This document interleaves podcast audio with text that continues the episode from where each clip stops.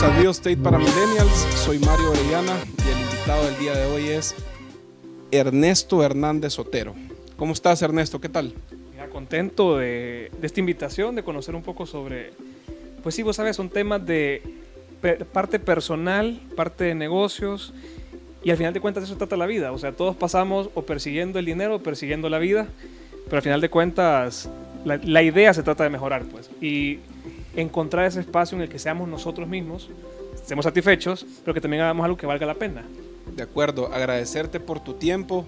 La verdad que este tema que vamos a tocar ahora es un tema bien entretenido.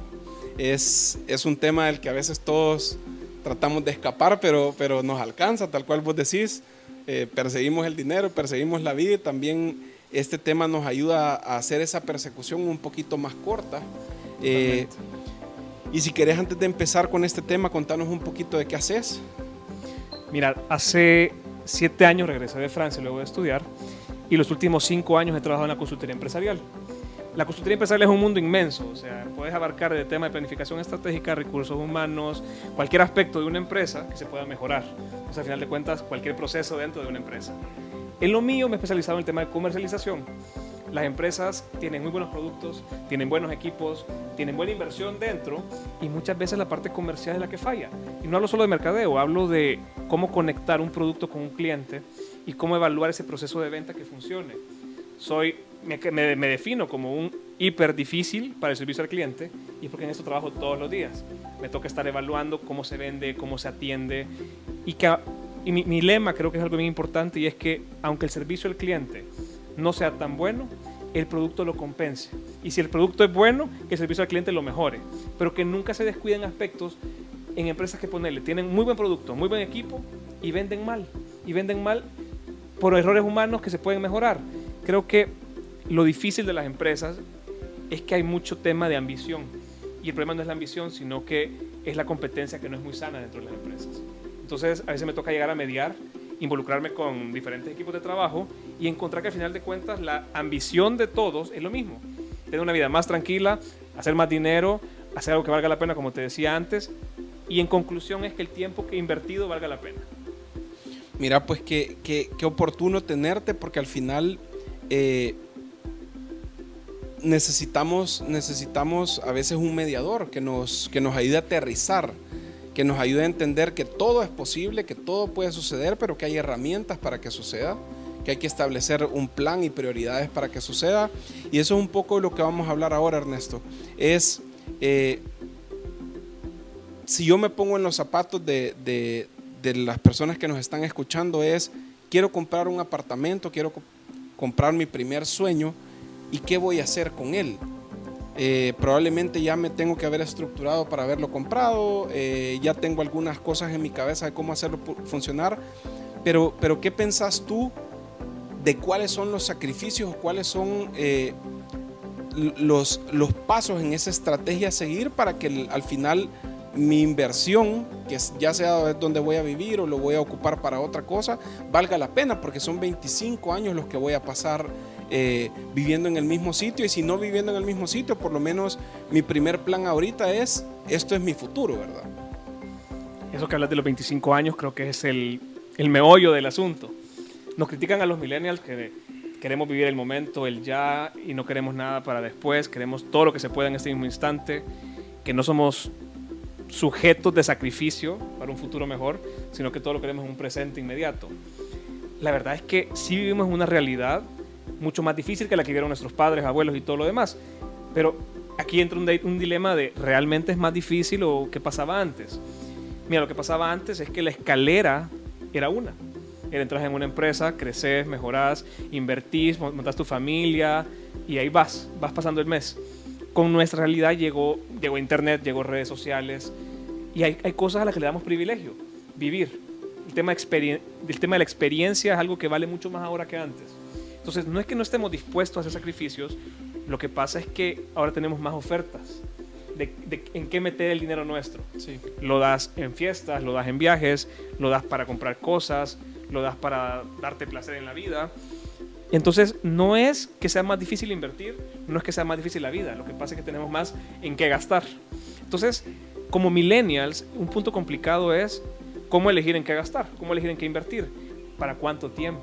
Yo creo que eso del tiempo es complejo porque la incertidumbre a la que nos lleva en este momento la vida es que no podemos predecir qué vas a hacer en cinco años. Antes la gente se dedicaba 40 años a la misma profesión, en la misma empresa, de ser posible. Ahora no solo es moda, sino que ya cambió esto. Se estima que una persona en la actualidad va a cambiar siete veces de carrera en su, en su vida profesional. O sea, cada cinco o tres años vas a estar cambiando de actividad. Entonces, ¿cómo puedes predecir qué vas a hacer en 25 años? Que termines de pagar un apartamento, que termines de pagar una, una casa, si no sabes qué vas a estar haciendo en cinco años. Pero entonces aquí viene el tema de hacia dónde querer llegar. Creo que la peor manera de, querer lograr algo es no hacer un plan. O sea, puedes tener muchos sueños, muchas aspiraciones, puedes tener una mente increíble, pero mientras no aterrices esto en una hoja de cinco puntos de qué viene ahora y luego de esto qué voy a hacer y a partir de cuánto voy a decidir meter mi dinero en un apartamento o gastarlo en un viaje, creo que sin esa hoja de vida es bien difícil poder sentarse. Entonces, más que decir invertí en apartamento, invertí en una casa, gastar en un carro, se trata de qué quiero para mi futuro. Y si la incertidumbre es el miedo, lo mejor es comprar algo que sea más, más certero, que es una inversión en lo sólido. O sea, hablamos mucho de Bitcoin, se habla mucho de invertir en bolsa de valores, en, ¿cómo se llama?, en Forex. Sí, pero todo esto es bien etéreo. Si no conoces ese mercado, el peor, lo, peor error que puedes hacer es meter tu pisto en eso porque no conoces esa industria, no conoces ese mercado, tenés poco dinero y lo que vas a hacer es soltar lo poco que te ha costado ganar en algo que no conoces. Mientras que hay ciertas cosas y ciertas maneras de invertir, como ya, como ya se han hablado en varios temas, que son más, más probables. Aquí se trata de reducir la probabilidad al fracaso. Y así como ponerle, a mis clientes yo les puedo decir, si va a invertir 50 mil dólares en un proyecto, ok, puede invertir 50 mil en uno o puede partir dos en 25 cada uno. Si de los dos de 25 uno falla, al menos queda uno levantado que te va a generar ganancias. Sí. Entonces creo que en el tema de en qué gastar tu dinero, se trata en cuál es la mayor probabilidad de no fallar. Y en el tema de sacrificios, interesante lo que estamos hablando es, es como ordenarse, entender en qué meter el dinero, porque hay un abanico ahora de oportunidades y de posibilidades, pero también para llegar a ese abanico requiere sacrificios.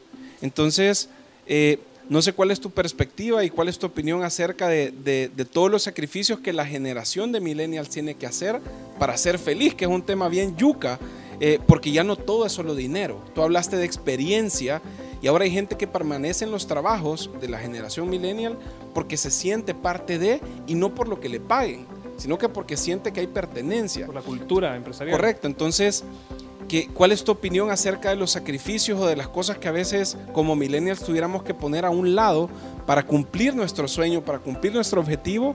Eh, que no es más que tener un espacio propio y no quiere decir me voy a comprar un espacio propio, sino que tener un espacio que sea mío y buscar la felicidad, pues. El primer criterio, creo yo, para definir tu felicidad es no agarrar el concepto de alguien más. O sea, todos somos vulnerables a este marketing que nos vende una idea de éxito y que nosotros adoptamos como nuestra. Cuando al final quizás alguien, su definición de éxito no coincide para nada en lo que el mercadeo te puede decir, en lo que está en la, publicidad. Creo que este es un aspecto básico tanto para negocios como la parte humana, porque si vos no sabes qué te hace feliz, no puedes saber en qué vas a gastar tu dinero. Así que depende bastante de la edad. Yo creo que si tenemos una juventud un poco retrasada, somos, hemos sido más lentos que en el pasado, porque antes la gente estaba forzada por la guerra, estaba forzada por el tema de la incertidumbre, estaba forzada por el tema familiar, social, era mucho, era mucho más distinto que ahorita. Mientras que ahora hay más libertad, como para decidir qué vida querés llevar. Entonces, para mí un criterio primordial es establecer cuál es tu definición de éxito. ¿Es tu definición de éxito el dinero? ¿Es tu definición de éxito el tiempo? ¿Es tu definición de éxito la, la cantidad de ideas que puedes ir creando y probando. Y una vez que tenés partida de tu definición de éxito propia, ya puedes empezar a crear tu, tu, tu paquete de, de, bueno, de, ¿cómo se puede decir?, de estabilidad. Creo que hay cosas con las que no puedes prescindir y por más que te guste el tema de divertirte, pasarla bien y todo esto, cosas como el techo, cosas como en dónde voy a vivir después, eh, qué protección tengo en caso de la peor e-, economía del mundo, son cosas que no se pueden dejar de lado. Es como pagar agua, la luz, el internet. O sea, son servicios básicos. Tener techo es algo básico, fundamental. Entonces, ya va más allá de qué estoy dispuesto a sacrificar, sino que al contrario, es con lo que estoy invirtiendo para poder vivir, cuánto me queda para mis, demás gustos. Entonces, un poco de prioridades. Y es darle vuelta. Realmente no es un tema de sacrificio, sino que es un tema, como tú bien decís, de prioridad. O sea, tema techo, servicios, no es un sacrificio. Sacrificio es en qué vas a gastarlo. Si en un viaje lo que te sobra, o lo vas a gastar en una fiesta, o lo vas a gastar en una boda carísima. O sea, creo que depende bastante de qué approach, qué perspectiva le estás dando al gasto. Definitivamente hay cosas que no son sacrificios, como asegurarse un techo, como pagar servicios, que son, son un elemento básico de la vida, y lo que te sobra es lo que gastas en lo demás. Ahora bien, creo que un tema que a todos nos da miedo, porque si es algo que no podemos tener ninguna seguridad, es el hecho de, ok, pero ¿qué pasa si yo me meto en un problema y no puedo pagar una cuota o me quedo sin casa o la pierdo? La verdad es que eso es algo con lo que hemos vivido todos, nuestros papás, nuestros abuelos. Quizás en ese camino algunos encontraron el éxito económico y pudieron pagarlo todo cash y quizás otros no y perdieron sus propiedades. Creo que más allá de ese miedo es el tema de, de racionalizar la realidad la realidad es dura por naturaleza, o sea, no hay ninguna realidad suave.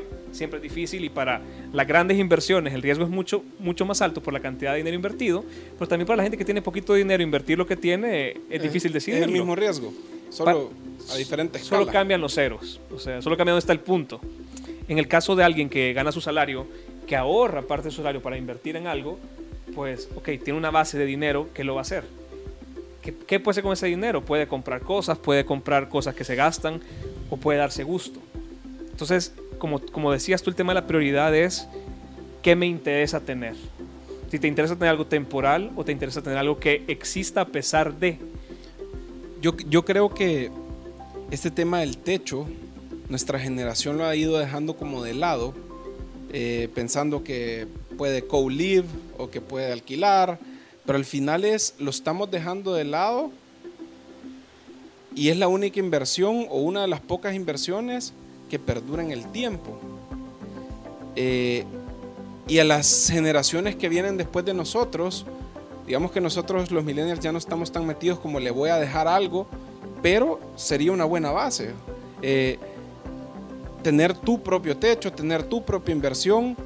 Eh, así que creo que, que, tal cual tú lo decís, es un tema de prioridades de entender cómo funciona la vida, la nueva vida, porque ahora ya, ya no es quedarme 40 años en el mismo lugar, nunca ascender, tener el mismo jefe, sino que es un mundo de cambio.